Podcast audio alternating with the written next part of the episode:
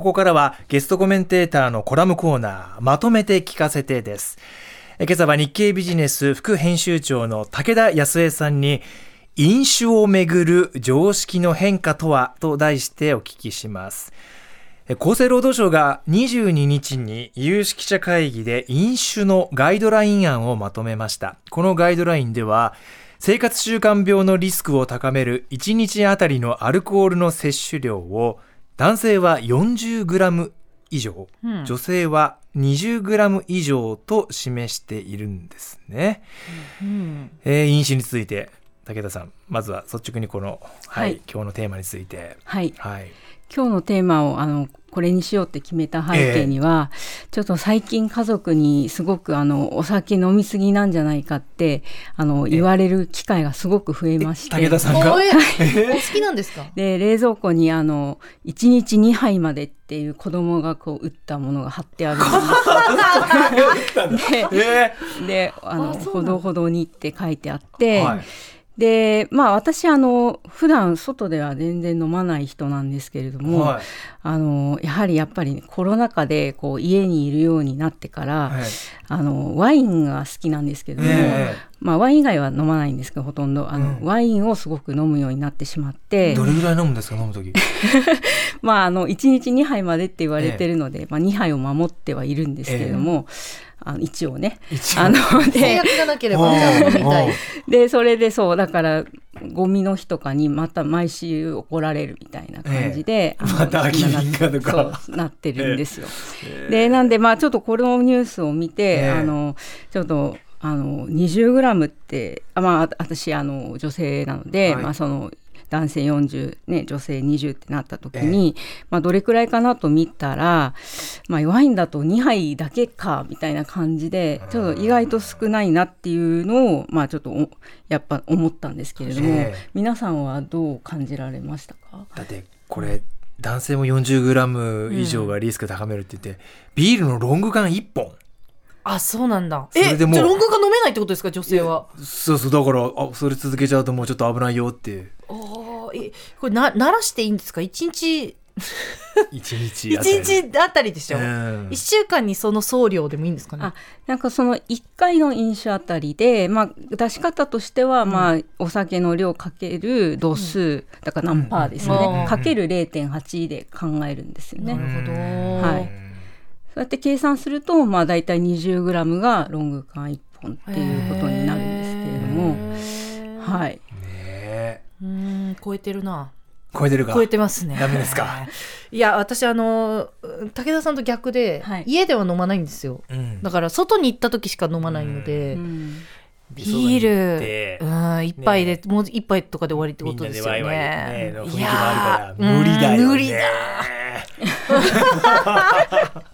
まあでも、ね、逆にね最近そのやっぱりこう若年層を中心にあの飲み会に参加しない人も増えてますし、はい、あのお酒に対してやっぱ飲まないっていうこう上司の前でも言える時代にやっぱりなっていて、ね、なんか一昔前まではこう飲めないとななんだおみたいな感じになるのが、やっぱこうそういうのにやっぱ時代は変わってきていると。でやっぱりその国民一人当たりのそのアルコールのなんか摂取量だったりとかを見ると、まあ、減ってるんですね。20年前の8割ぐらいになって。でもあの肝硬変とかいわゆるその疾患飲酒による疾患っていうのが増えてるんですね、はい、グラフを見るとやはり。でそれ背景に何があるのかというとやっぱりその飲む人と飲まない人の差が開いているんですね。みんな飲むっていう時代から、まあ、一部の人がこうすごくこうたくさん飲む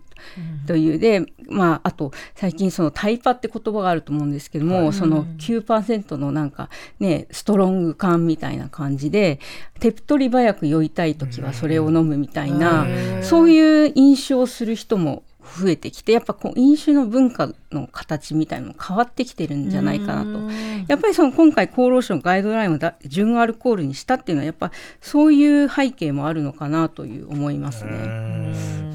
ただもうこの科学を持ってこういう形でこう明文化するっていうことが、結構衝撃的というか、まあ、大事なことではあるんですけど、ね、ちょっと、ね、お酒を手に取る時に考えちゃうっていうかね確かに。今までみたいにこう気持ちよく「わあ行くぞ飲むぞ」じゃなくて。でもこれってなーってね。確かに。ダメなんだよねあんまり飲んじゃね藤森さん今でもまだプチ男子というか。まだ続いてる。ね今お酒やめてらっしゃる。ちょっと2か月ぐらい続いてて、ね、うん、興味本位ですけど。なんかどうです？なんか体変わったみたいな。悪くはないですよ。悪くはなってね良くなったかどうかもわからないけど。うんお酒やめた方でやっぱりそのパフォーマンスが良くなったっていう方は多いですね。あの私の周りにも。そうですか。はい。でも武田さんあの酒は百薬の長っていう言葉が昔からあって、はいうん。はい、あれってじゃあ何だったんだろうっていうか、ね、一時期はなんか赤ワインのポリフェノールがなんかねすごくあの老化にも予防にもいいとか、いろいろこう言われているだけれども実はそのやっぱ最新の研究では少量の飲酒でもリスクはあのやっぱ高血圧だったり途中だったりその病気のリスクが上がるっていうことがまあ、ファクトできちんと示されるようになって、まあ、研究が進んでね、特に女性のやっぱ飲酒っていうのはあのやっぱ体も小さいですし、男性に比べてあの良くないっていうことが言われてるんですね。やっぱもちろん個人差でね肝臓がすごく大きい人はなんかこうアルコール分解の速度が速いとかあるんですけども。なかなかあの難しいし頭が痛いというか耳が痛いというか、うん、なんか回数減らすとかってできるんですけどね、うん、1回の量を減らすというよりは例えば週に2回飲んでるとしたら1回でとかできるけど、その飲み行った時に2杯でとかいうのが厳しいかな。なんか1回の飲酒量がやっぱ純アルコールで60超えると、まあ、急性アルコール中毒のリスクが格段に高くなるので、まあ、あとよくねあのご飯と一緒に食べるといいとかやっぱ血中のアルコール濃度をこう急激にこう上げないようにするっていうのがあでも確かにご飯食べながら飲んでますね、でも武田さんご自宅で飲む場合って量を減らしてもその休館日を作ってこの日は全く飲まないっていう設定って結構難しくないですか、うん、それをすごく家族から言われるんですよ。なんか休館日を作りなさいって、ええ、そう私も言われてたえー、あでもね タイプが違うかも。私全然難しくないです。本当？だけど難しいんだよ。行った時に何杯までっていう方が難しい。ああ行ってしまうとってこと？じゃあ店に行かない方がいいってことですね。そう。そう。そうでもそういうわけにもね。なかね、うん、そうなんですよね。ただこうしてこう明文化されたことで武田さんこの例えばタバコの場合はこうね、パッケージに「うん、害です」ってこう、書いてある。ねストレートに表現しますけど、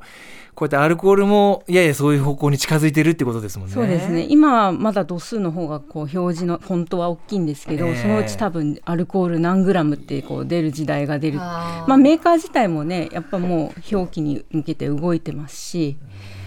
工夫はしていると思います。ですよね。はい。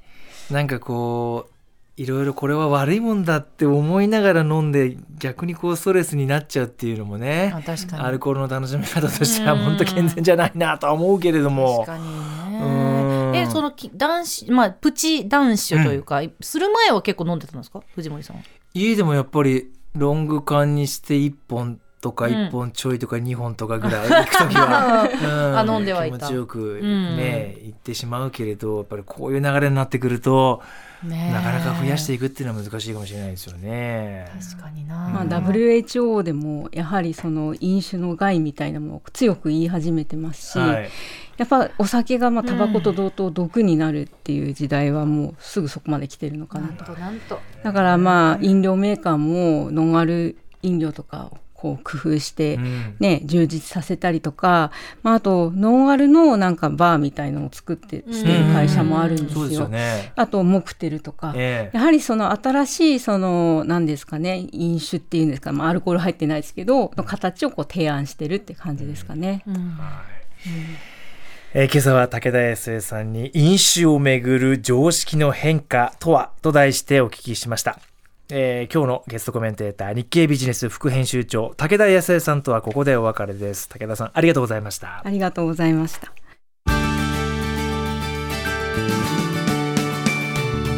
まとめて土曜日